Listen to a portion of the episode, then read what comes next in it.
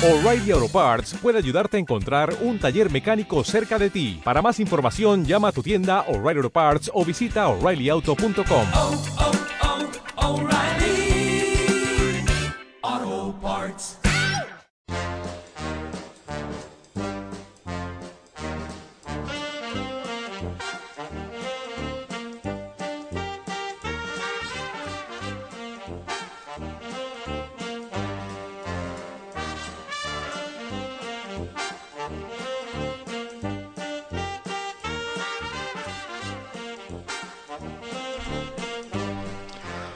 Muy buenas tardes y bienvenidos al comienzo de un nuevo programa de In Vitro en Libertad. Como ya sabéis, eh, desde hace un par de semanas hemos cambiado nuestro día de emisión, nuestro horario también. Ahora estamos eh, aquí jueves de ocho y media a nueve y media de la tarde. Una hora menos en Canarias, como siempre. Y como siempre, también para hablar durante esta hora hasta las nueve y media, tranquilamente, sin miedo, sin tabús, de fertilidad, esterilidad y reproducción asistida. Lo que no hemos cambiado son nuestras secciones y colaboradores habituales.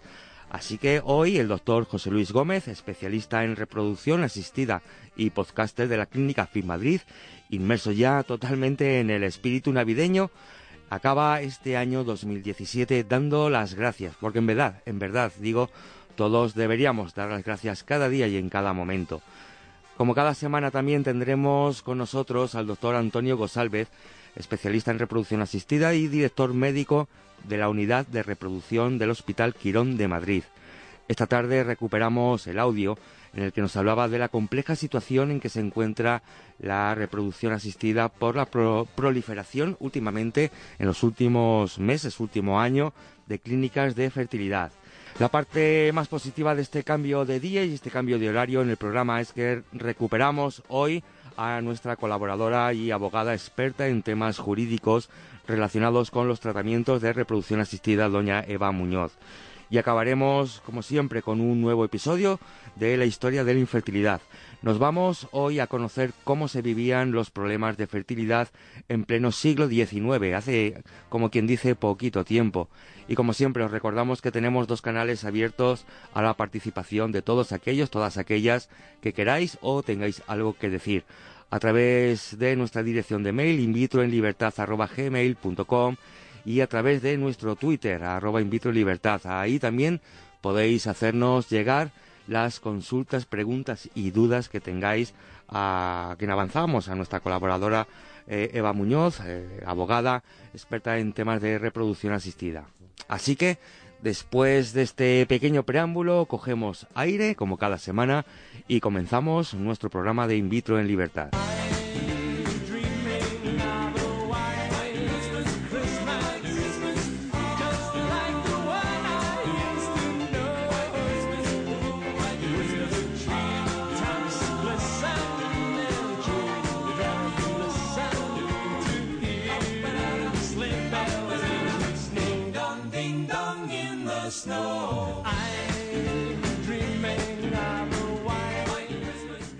Pues estáis viendo también que en este en el apartado musical del programa hoy tenemos eh, un poquito la ambientación navideña con música propia de estas fechas, la Navidad que comienza. Para unos han comenzado ya, para otros comienza mañana con ese pistoletazo de salida que es el sorteo de la lotería.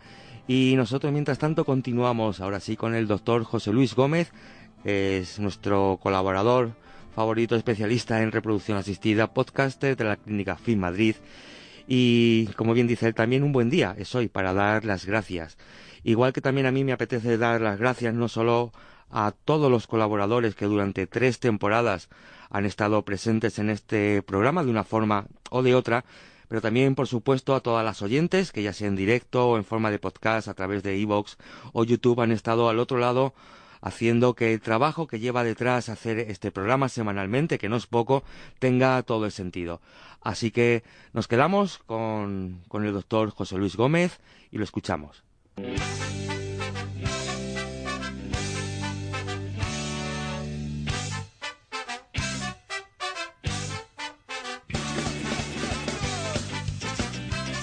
Hola, un saludo para eh, todas las oyentes, para todos los oyentes de In Vitro en Libertad y Paco Guijarro. Soy José Luis Gómez, ginecólogo. Y bueno, escuchando uno de los podcasts que os animo a que descubráis el mundo del podcasting, entre ellos, porque yo tengo mi podcast FIMadrid eh, Radio y también el podcast de Productividad y Medicina, que os animo a que los descubráis en Internet. Pero bueno, uno de estos podcasts me ha llevado a descubrir un libro que se llama 30 días, cambia de hábitos, cambia de vida, de Mark Reglau. Y esta persona me parece estupenda. Uno de los hábitos, él recomienda los hábitos como algo muy poderoso de cara a generar resultados, ¿no? Y él dice que cada mañana escribas tres cosas por las que das las gracias, ¿no? Y he pensado en, nosotros los médicos, en nosotros los biólogos, ¿no? Que, bueno, os cuento que de mi opinión, los biólogos sois como el sonido en el cine. Es mucho más importante que la imagen, ¿eh? sin sonido falla, aquello no hay Dios que lo vea, pero sois menos visibles. Así que yo creo que un 60% del éxito en un tratamiento de reproducción asistida es el biólogo y un 40% también el médico, ¿no? Entonces, en este libro, 30 días para cambiar de hábitos, cambia de vida, cambia de hábitos, cambia de vida, él habla que demos las gracias. Entonces yo he pensado que una de las cosas por las que podemos dar las gracias todos los días los médicos y biólogos es porque vosotras, las pacientes, os ponéis en nuestras manos, os ponéis vuestra fertilidad en nuestras manos, vuestro deseo de generar una familia, siempre decimos, monoparental, mm, homosexual, heterosexual, pero una familia que queremos crear, ¿no? Entonces, pues os quiero dar las gracias. Ya sé que suena un poco así blandurrio el tema porque estamos en Navidad, pero bueno, es verdad.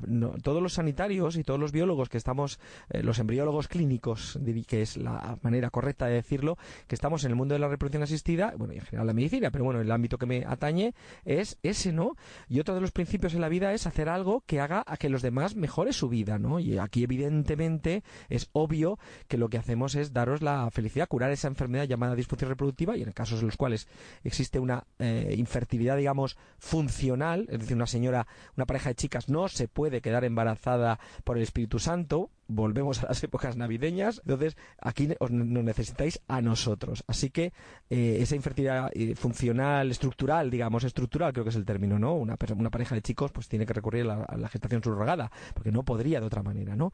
Entonces, pues bueno, os damos las gracias, os creemos que hacemos, que os estamos ayudando a ser más felices, a crear esa familia que queréis y también eh, el que vosotras pongáis esa fertilidad en nuestras manos, esa responsabilidad, pues hay que valorarla y sinceramente, pues os damos las gracias y nada más. Felices fiestas. Un saludo y hasta el próximo programa. Chao,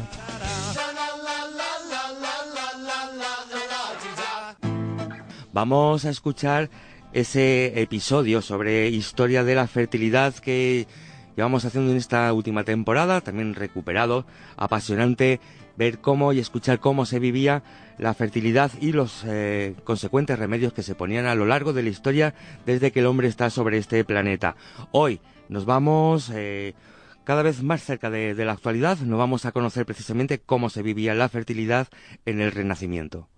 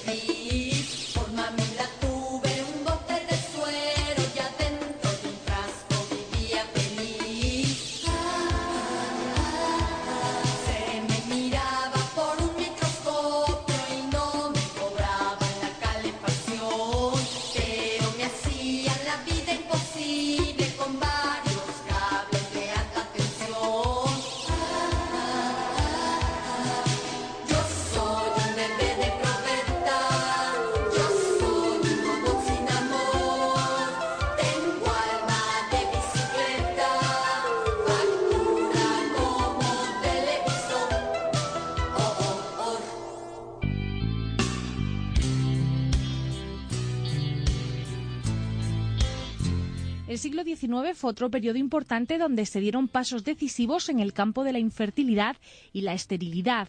A pesar de que la endocrinología era un campo todavía desconocido en esos tiempos, el ginecólogo estadounidense James Marion Sims ya proponía que el periodo más adecuado para la fertilidad se daba pasados los primeros 10 días tras la menstruación. Sins, en un capítulo dedicado a la fecundación artificial, todavía sostenía que la infertilidad y la dismenorrea tenían un origen común, la estenosis cervical, es decir, el estrechamiento del canal cervical o bien la mala posición uterina. Así pues, indicaba que la esterilidad debía tratarse mediante dilatadores del cervix y otros métodos clásicos para corregir la posición del útero. La cirugía se reservaba solo para los casos muy extremos. No obstante, también describe la supervivencia de los espermatozoides en el moco cervical y vaginal y algunas técnicas muy primitivas para mejorar la acción del semen como fecundante. Finalmente, en 1875, Herwing demostró que el espermatozoide y el óvulo eran células cuya fusión eran indispensables para la fecundación y la formación de un embrión. Solo nueve años después, William Pancos consiguió el primer caso confirmado de inseminación artificial con semen de donante en Filadelfia. La madre era la esposa de un comercial local, 15 años mayor que ella. La pareja había acudido al médico porque la mujer no podía concebir. Las pruebas revelaron que no había normalidad alguna en la mujer, pero al examinar al esposo se descubrió que padecía de azospermia. No había espermatozoides en su eyaculado. Cuando el doctor Pancos discutió el caso con sus estudiantes de medicina, alguien sugirió que debería recolectarse el semen del alumno más apuesto de la clase y utilizarlo para inseminar a la mujer. El doctor Pancos accedió al experimento. Cuando se hizo evidente que la mujer realmente había concebido, se informó al esposo del procedimiento utilizado. La mujer nunca supo cómo había quedado embarazada, pero lo cierto es que dio a luz a un niño que se convirtió en el primer niño reconocido como nacido de una inseminación utilizando el semen de un donante.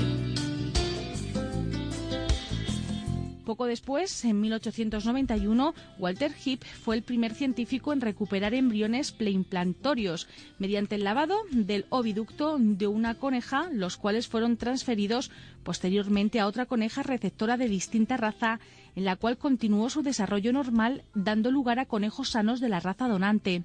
Este trabajo suponía el punto de partida para desarrollar el cultivo de embriones en el laboratorio. Supuso tal revuelo en la comunidad científica que existe documentación según la cual durante 1893 habría habido otros casos exitosos de fecundación in vitro y transferencia de embriones en animales en Rusia a través de estudios liderados por el doctor Onanov.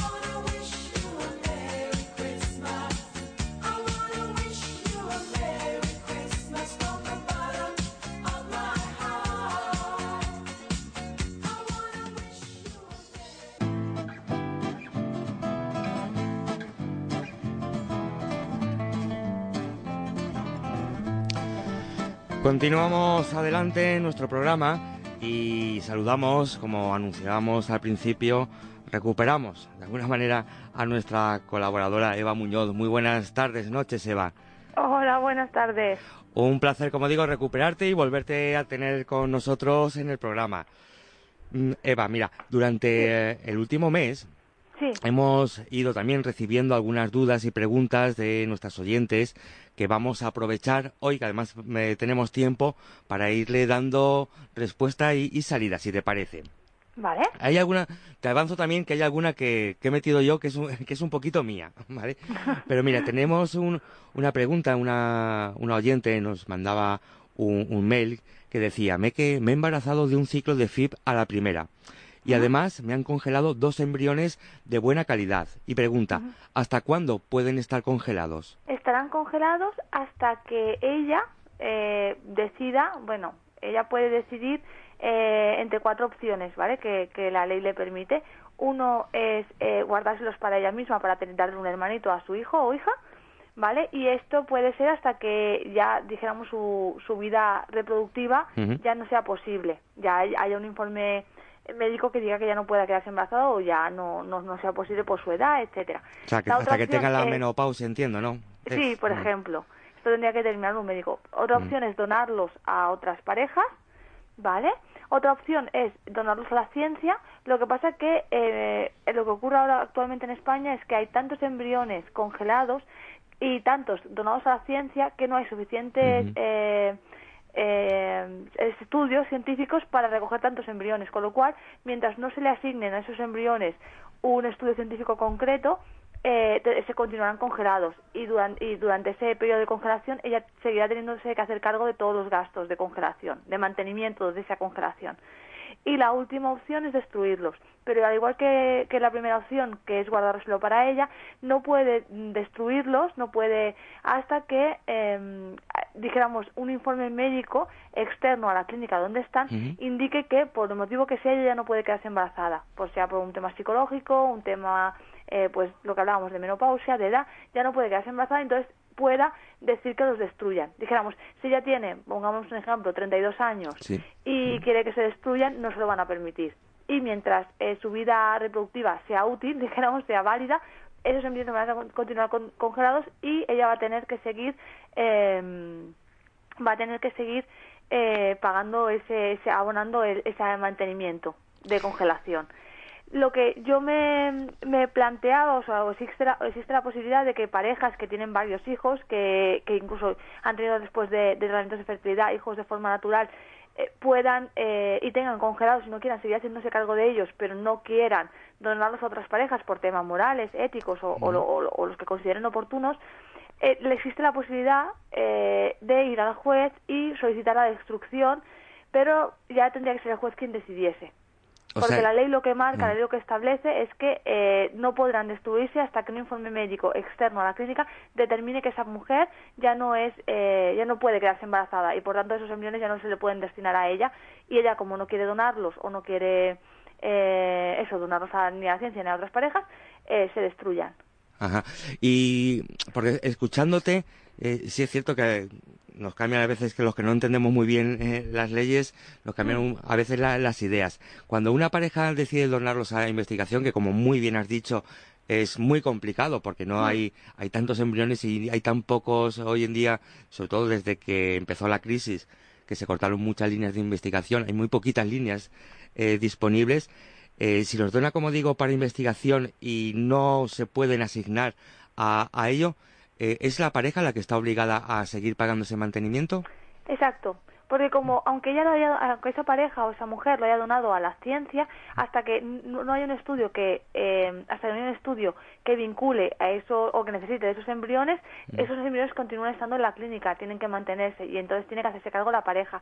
Sobre esto hay mucho desconocimiento. Los consentimientos informados que hacen firmar las clínicas ya lo pone. Lo que pasa es que desde mi punto de vista se hace poco hincapié porque a mí me llegan la- el, el 80% o 70% de las consultas que me llegan sobre reproducción humana asistida, muchas de ellas son Sobre el tema del mantenimiento económico de los, de los embriones, de las reclamaciones de las clínicas, que además las clínicas se encuentran también con un problema y es muchísimos embriones congelados Claro. que la gente incluso ha dejado de atender los requerimientos. Y entonces eh, no saben qué hacer muy bien con ellos y, y- y, bueno tienen muchísimas eh, deudas no o sea créditos respecto a las parejas que adeudan esas cantidades entonces aquí siempre hay una- un problema y es que las parejas normalmente me dicen es que yo no sabía yo no me enteré bien yo no sabía a mí no me lo dijeron sí que están los consentimientos informados eh, habitualmente siempre están los consentimientos informados pero sí que es verdad que podríamos decir que por parte de las clínicas quizás se hace poco hincapié en este sentido.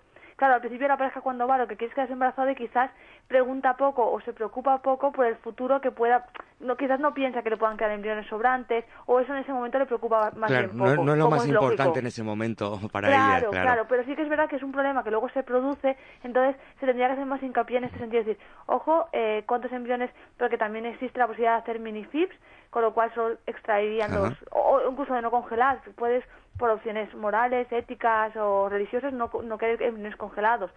Pero claro, en el momento que tú decides eh, que te saquen el máximo de óvulos posibles en tu una estimulación y sabes que pueden quedar embriones congelados, también se tendría que hacer hincapié en que las parejas supieran o las mujeres supieran que esos embriones después hay que mantenerlos Claro. económicamente. Claro, yo sí conozco, por ejemplo, eh, hay alguna, hay clínicas, eh, por ejemplo, conozco en primera persona, porque ya sabéis que yo trabajo en una, dirijo el laboratorio de una clínica aquí en Madrid, y por lo menos en, en la nuestra sí es cierto que las parejas que toman la opción de donarlos a la ciencia, digamos que a, a modo de, de cortesía o llámalo como quieras, eh, a partir de ese momento sí que la clínica se hace cargo de, de ese mantenimiento.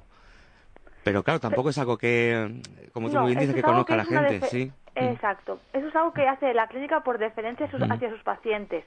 Hay un agradecimiento quizás por la donación a, a la ciencia y demás, pero es una, es una deferencia eh, hacia la, paciente y es una decisión de las clínicas. Es decir, luego Ajá. las clínicas, eso ya es un tema privado de cada clínica y de negocio, dijéramos, de cómo quiere, pero legalmente, eh, con la ley en la mano, los, eh, los pacientes están obligados a, a hacerse cargo de sus embriones porque son suyos.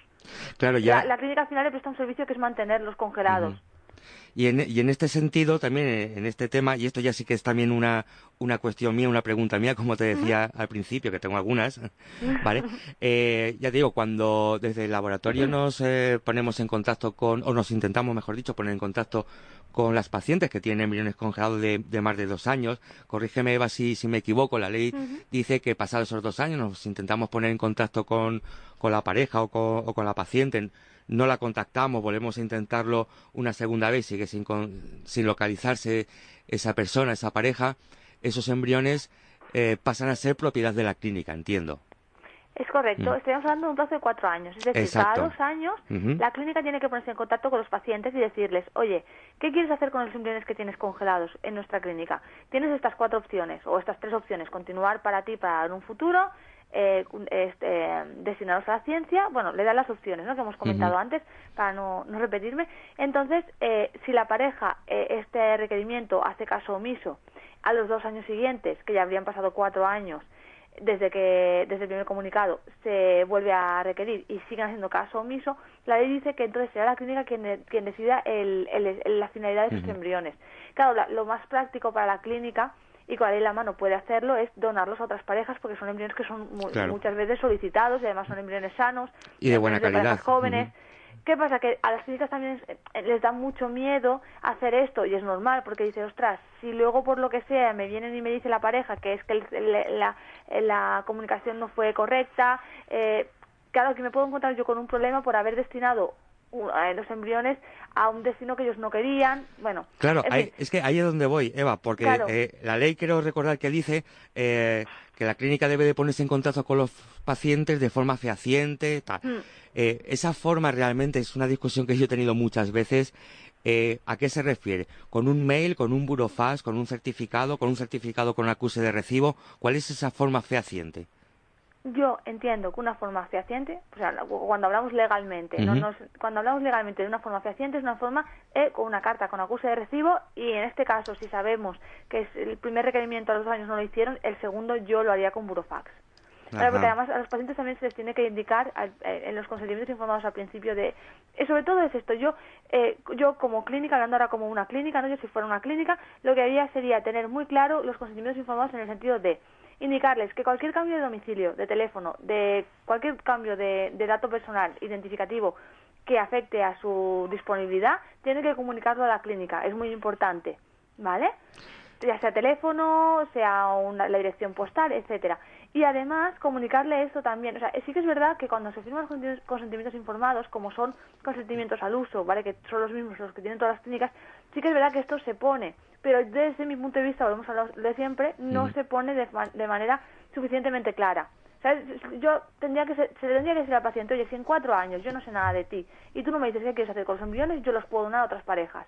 Si esto al, al paciente se dijera tan claro, probablemente habría muchos pacientes eh, más accesibles. ¿vale? Porque yo creo que muchos pacientes que no contestan es la sensación de, bueno, no contesto para que no me reclamen judicialmente la cantidad que, que me quieren reclamar Sí, puede del ser, tema, sí. porque claro, eso va acompañado del, del tema del, del, del mantenimiento económico. Claro. Oye, pues no contesto no Y ya está. contesto y así no ya si quieren que me reclamen judicialmente y por esta cantidad pues no me van a reclamar y así yo pues hago oídos sordos y no pago pero yo creo que muchos de ellos no no tienen la la eh, cómo decirlo no tienen eh, no saben a ciencia cierta lo que puede pasar si no contestan. Sí que es verdad que lo han firmado y de cara a la clínica estarían cubiertos, pero sí yo, desde mi punto de vista, estos consentimientos informados tendrían que ir mm, o sea, tendrían que ser mucho, mucho más claros y mucho más directos.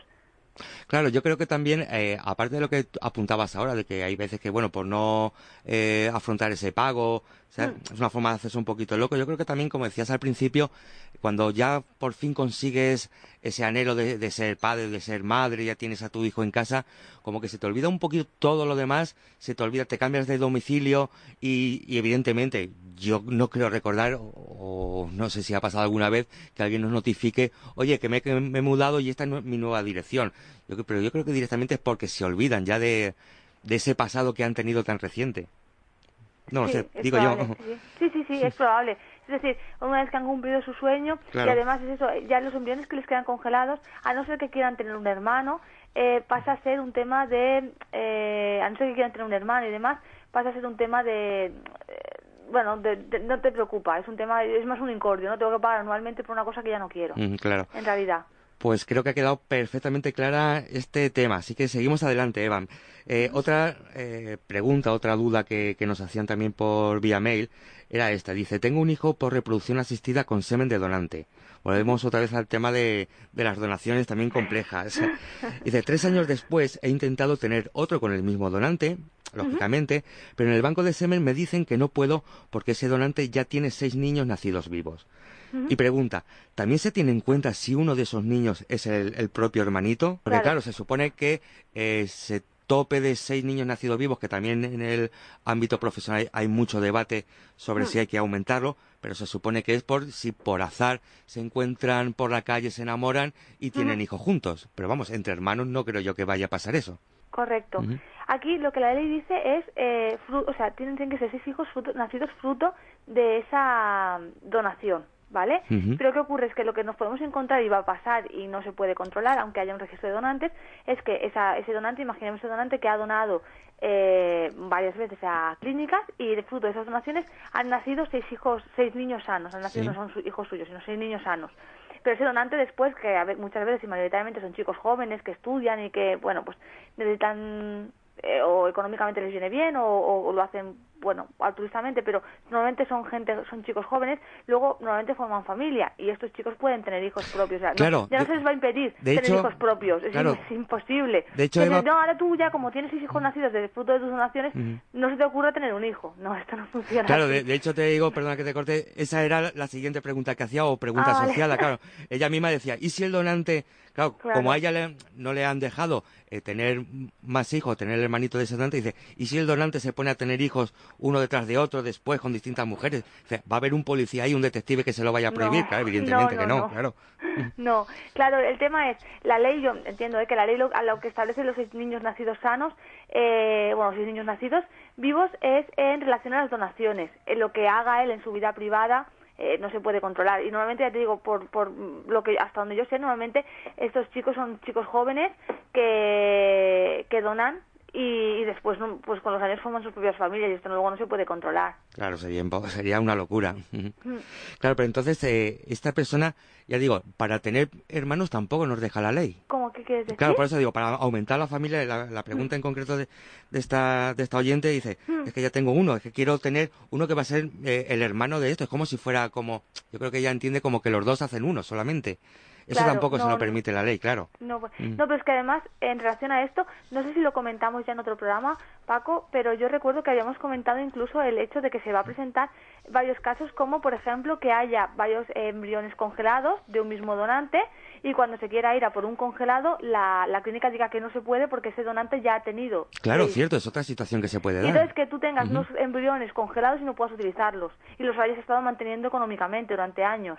Y esto ya es incluso más grave que lo que comentaba esta oyente Claro. y, y se va a dar, se va a dar porque si ahora que habrá un registro de donantes por fin y parece que va a funcionar, eh, o se amplía el ra- la ratio, que supongo que se acabará ampliando porque es lo que tiene sentido, o, o nos encontraremos con casos de parejas o mujeres solteras que han, que tienen eh, embriones congelados y que cuando quieran utilizarlos, como habrán pasado varios años desde el primero hasta que quieran volver a dar un hermanito o hermanita a su hijo o hija, eh, se encuentren que la clínica les diga que mira ya no puedes utilizarlos porque eh, fruto de este de este donante eh, ya han nacido seis niños.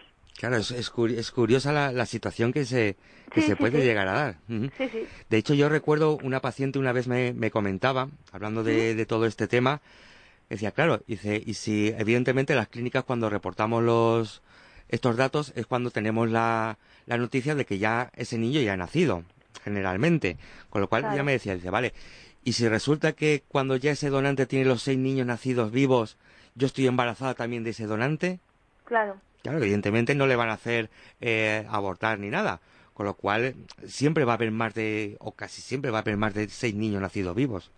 Yo creo, esto habrá que ver lo que dice, lo que resuelve, se resuelve judicialmente. Yo entiendo que esto judicialmente, eh, las personas que tengan embriones congelados y quieran utilizarlos, el juez dará permiso y entiendo que en estos casos, cuando haya embarazos, pues claro, no se podrá controlar. O sea, es decir, eh, no, no habrá impedimentos para, para poder utilizarlo. Si una mujer está embarazada y se sabe que si el niño nace y la- el embarazo es, eh, es eh, relativamente temprano y, se sabe que si el niño nace son seis hijos nacidos, seguramente haya más de una que pueda utilizar esos embriones mientras tanto Claro. la primera no ha parido. Es decir, esto seguramente, seguro que estamos a, a- a vísperas de ver qué sucede, porque esto de alguna manera se tiene que regular. O bien la ley amplía el ratio, o bien judicialmente tendrán que entrar los jueces a, a valorar estas situaciones y con seguridad tendrán que hacerlo.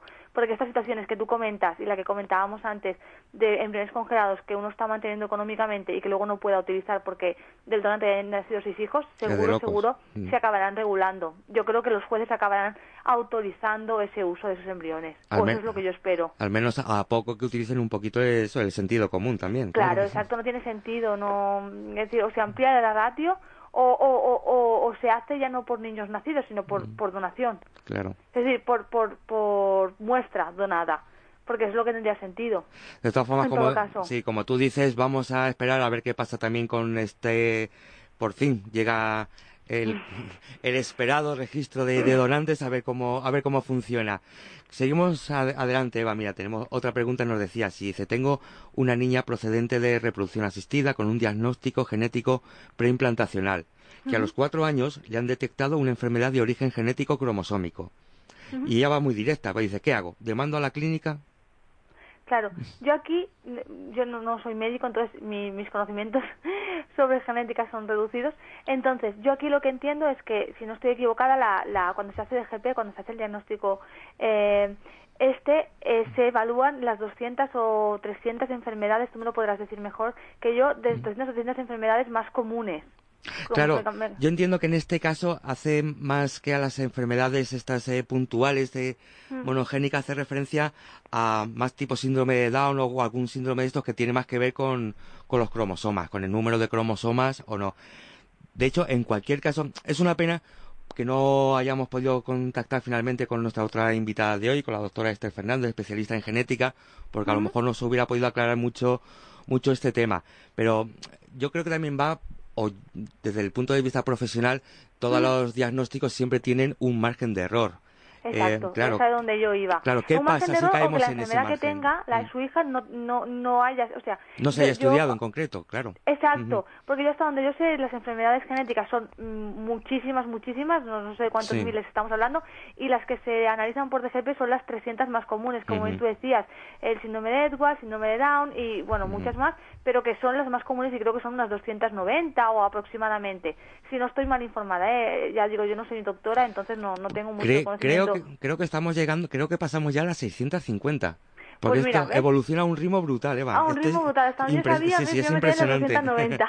es impresionante. Vale, vale, perfecto. Entonces yo creo que aquí hay varios casos. Uno, ver, eh, claro, yo entiendo que las clínicas y hasta donde yo los consentimientos que yo he visto siempre se les dice que el DGP no garantiza un niño vivo y sano en casa. Es decir, eh, el DGP da error. De hecho, eh, tengo compañeras que digo yo de batalla que, que han hecho DGP y aún así se han hecho después la miocentesis. Y yo, yo eh, les había dicho, no hace falta, ¿no? Si ya sabes que por DGP el embrión está sano y te dicen, no, ya te- ellos mismos te dicen que por edad, que bueno, el embrión después puede desarrollar otras enfermedades y que es bueno hacerse según que da la miocentesis, aunque hayas hecho DGP.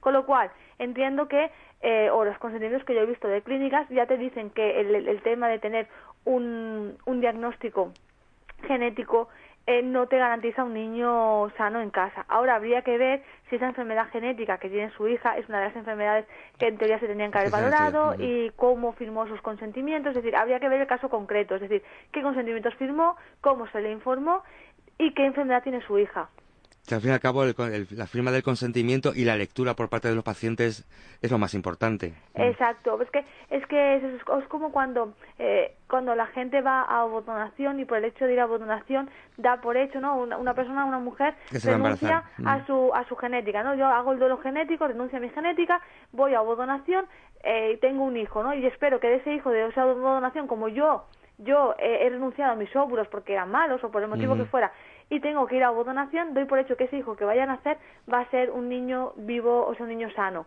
Eh, y no es así. O sea, es decir, eh, la abodonación no te garantiza un niño vivo y sano en casa, te garantiza un bebé, o sea, te garantiza... Eh, tienes más posibilidades de quedarte embarazada y tienes más posibilidades de que todo vaya bien, pero no te puede garantizar en ningún caso un, un niño vivo y sano en casa. Claro y esto también es una de las consultas que más me hacen. El hecho de decir, oye, es que he ido a abodonación y mi hijo ha, ha, sufrido esto. Y de hecho, mm, una pareja, incluso el niño falleció y era por un problema genético de la donante. Entonces, que, que la propia donante no sabía. Entonces, claro, e, ellos que, que, que, que, te dicen, ¿qué hago, no? Es decir, claro. yo voy a donación y pienso que, que eso me garantiza un niño vivo y sano en casa y no es así, por desgracia. Y eso es, es, volvemos a lo de siempre, es el estar informado. Yo para mí, desde mi punto de vista, no solo es un tema de... Claro, pensemos que cuando las parejas van a, fecundación in vitro, van a una reproducción humana asistida, entran por la puerta de una clínica, lo que quieren salir es por la otra puerta embarazados. O sea, es lo que quieren. Eh, eh, efectivamente. Entonces, eh, yo creo que parte del trabajo de la clínica es no solo conseguir ese embarazo, sino asesorarles muy bien sobre qué implica esos tratamientos a nivel también de medicinas, de para su salud. Son medicamentos que son muy invasivos en muchos casos, que incluso pueden tener efectos secundarios, que muchas veces nos explican. Es decir, yo creo que, que no, la clínica no solo tiene que conseguir el objetivo, que es el principal, sino también acompañarles y explicarles cuáles son los pros y los contras de que estén allí.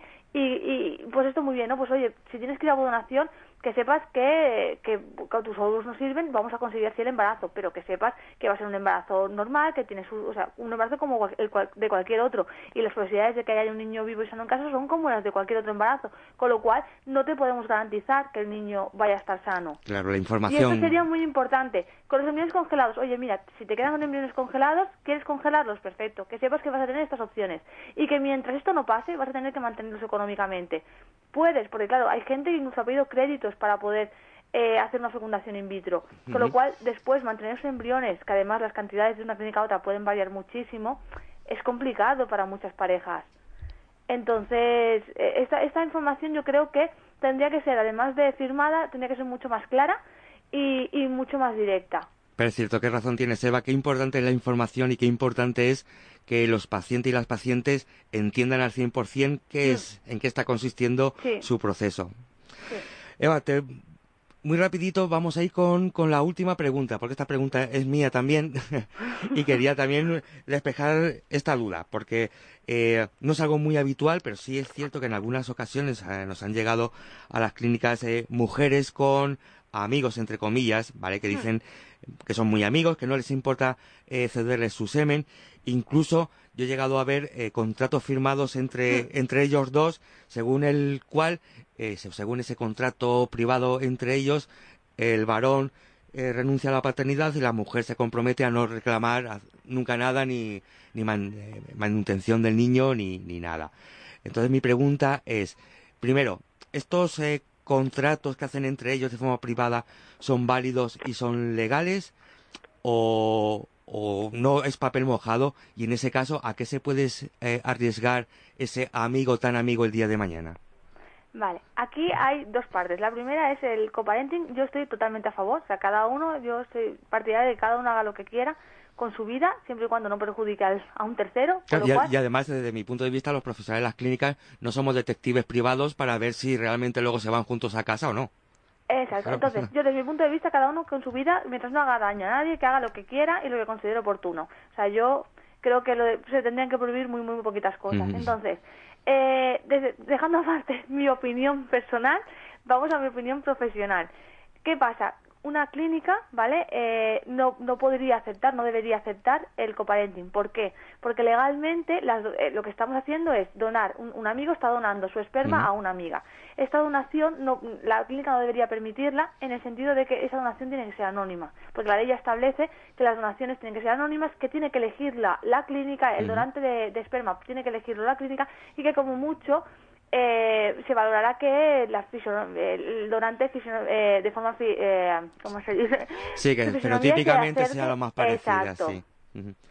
Pero tiene que ser anónimo. Entonces, es como lo de aceptar eh, esperma de eh, bancos de Dinamarca y demás.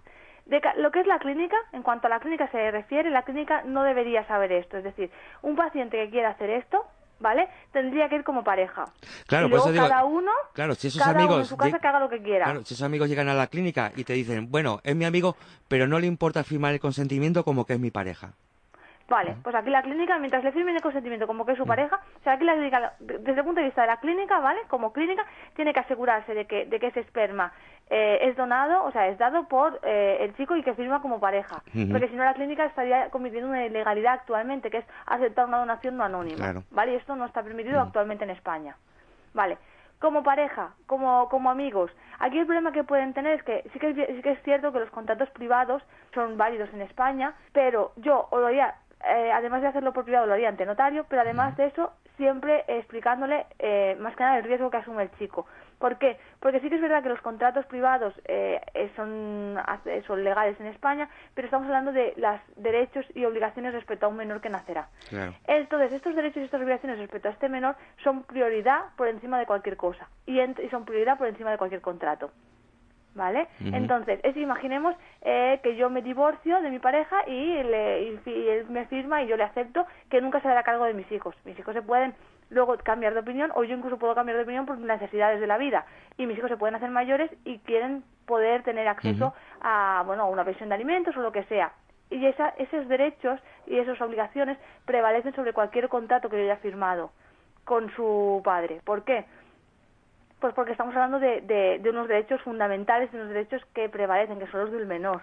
O sea que hay que- protegerle. O sea que después, aunque hayan firmado ese pre o ese contrato privado, si al final la amistad, la amistad es lo- vale, vale lo que vale. Si hoy somos muy amigos, pero mañana podemos no serlo. Si al final Exacto. ella le reclama una manutención para el niño, él está obligado.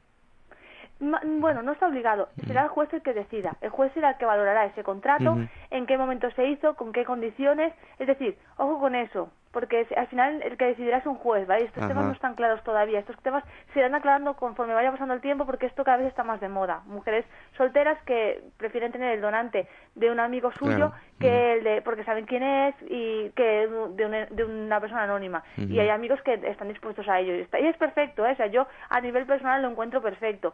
A nivel profesional es, ojo, ¿vale? Porque esto eh, tiene sus consecuencias. ¿Qué consecuencias? Exacto. Que la clínica eso no tiene que admitirlo, o sea, tienen que firmar como pareja y luego como ellos en concreto, como afectados, eh, lo que puede pasar es que el día de mañana imagínate que la situación de ella cambia o la situación del niño, o sea, una, o una necesidad del niño, económica, por enfermedad, por el motivo que sea.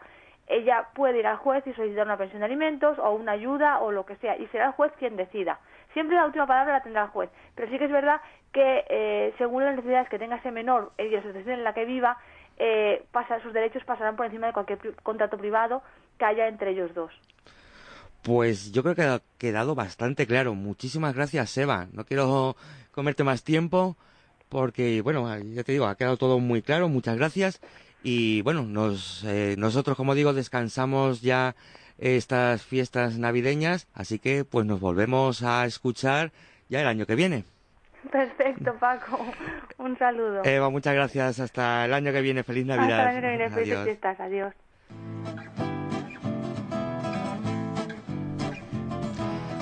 Camino de las nueve y media de, la tarde noche, quedan diez minutos, poco más de diez minutos, y nos vamos ahora con el doctor Antonio Gosalvez, especialista en reproducción asistida y director médico de la unidad de reproducción del Hospital Quirón de Madrid. Esta tarde nos habla, nos trae el tema de la proliferación en los últimos meses, en en los últimos tiempos, de clínicas de fertilidad. Eh, que haya más clínicas, ¿es bueno o no es bueno para las pacientes? Lo escuchamos.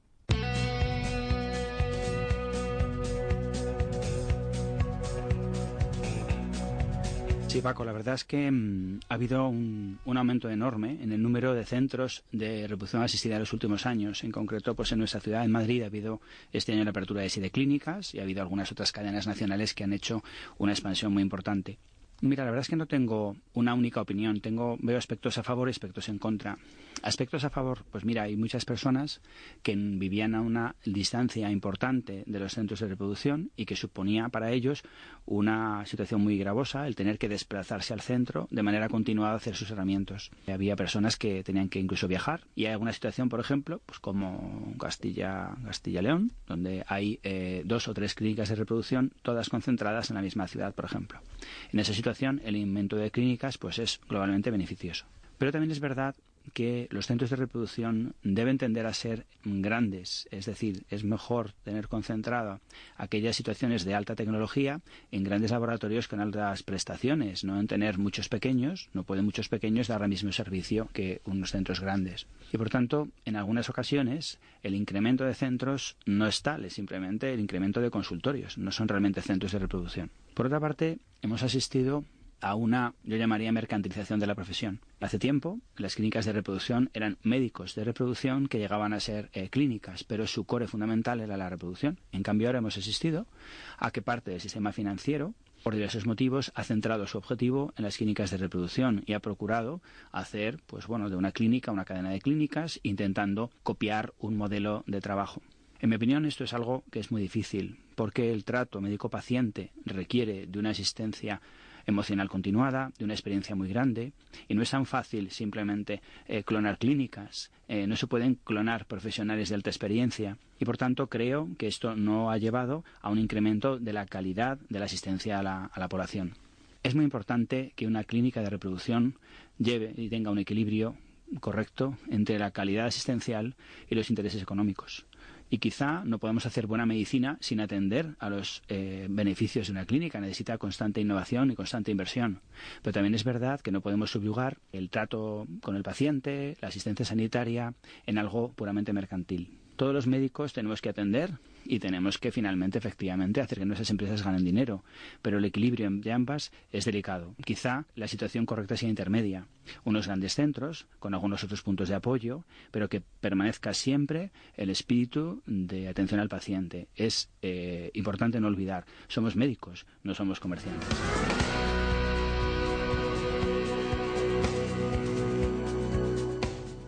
Pues ahora sí llega ya el momento de, irnos, de recoger y de marcharnos a casa. Y como decía al principio también, eh, este es el último programa del año, nos vamos de vacaciones, descansamos. Mucha suerte para mañana, que nos toque esa lotería, que por lo menos un poquito de, ilusión. Muchas gracias y feliz Navidad a nuestro compañero Samuel, que está siempre al otro lado del cristal, a los mandos de esta nave. Y nada, nos quedamos eh, como buena Navidad que es, cantando villancicos y por mi parte nada más. Muy buenas fiestas, feliz Navidad y hasta el año que viene. Para que todos los días sean Navidad, para que cada deseo se haga realidad, para que el mundo sonría al despertar, para que se abra la puerta y no se cierre más.